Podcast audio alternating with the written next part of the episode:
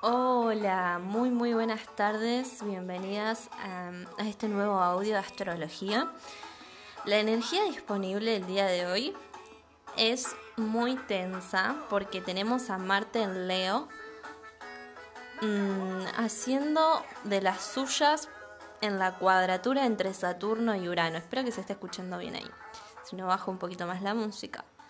Bien, primero va a entrar ahora en estos primeros días del mes de julio, hoy primero de julio, tenemos la energía muy tensa, em, así que es muy recomendable hacer ejercicio físico, drenar, mucha endorfina, risa.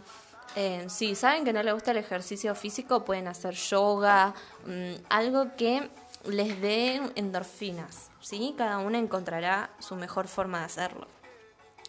Bueno, esta cuadratura de, de, las que le hablaba que Leo está pasando en el medio de cuadratura entre Saturno y Urano, se trata de viejas formas de hacer las cosas que ya no nos funcionan hoy en día y tenemos que actualizarnos y sentimos esa tensión. Es como que cuando estamos en un trabajo que se renueva una nueva forma de hacerlo y salió un nuevo estudio y una nueva herramienta para aplicar, por ejemplo, el desarrollo personal. Entonces, una que es profesional en esta área, se dedica a esto, tiene que actualizarse, ¿verdad? Ir eh, tomando el timing, ir mm, agarrando eh, herramientas nuevas, ¿sí? O actualizarse en el modo de decir, eh, no tenía todos los medios de pago, eh, por ejemplo, cuenta bancaria, mercado pago, PayPal, y ahora eh, me doy cuenta que realmente lo necesito. ¿sí? Bueno, esto viene todo el 2021, esta energía, porque todo el año está la cuadratura entre Saturno y Urano, que son estas nuevas formas de hacer las cosas que funcionen, que sean eficientes y eficaces. Em, esta energía que la vivimos durante todo el 2021 tiene sus picos donde está más tensa. Una fue el 17 de febrero, otra es el 14 de junio, que ya pasó, que seguimos sintiendo esa tensión y más ahora que un planeta personal como Marte, que es esa acción que lo usamos todos los días en nuestra realidad, en este 3D, eh, se vuelve más fuerte la tensión, ¿sí? Por eso ahora lo estamos sintiendo más. Y el 24 de diciembre es el tercer pico de esta energía.